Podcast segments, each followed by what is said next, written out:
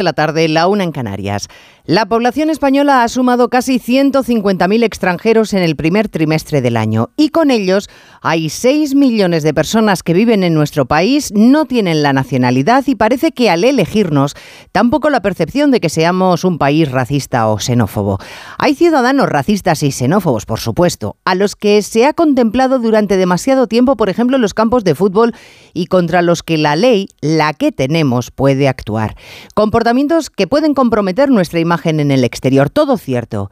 Como lo es que varios partidos se han agarrado a esta bandera en campaña en un oportunismo electoral de la peor ralea, porque se visten de grandes defensores de la víctima cuando en realidad están utilizando a Vinicius, un chaval veinteañero, para sus fines políticos. Así que no le defienden, le usan.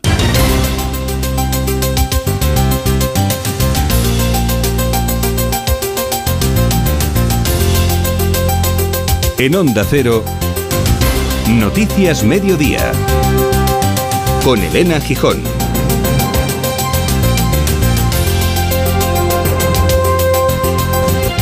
Buenas tardes.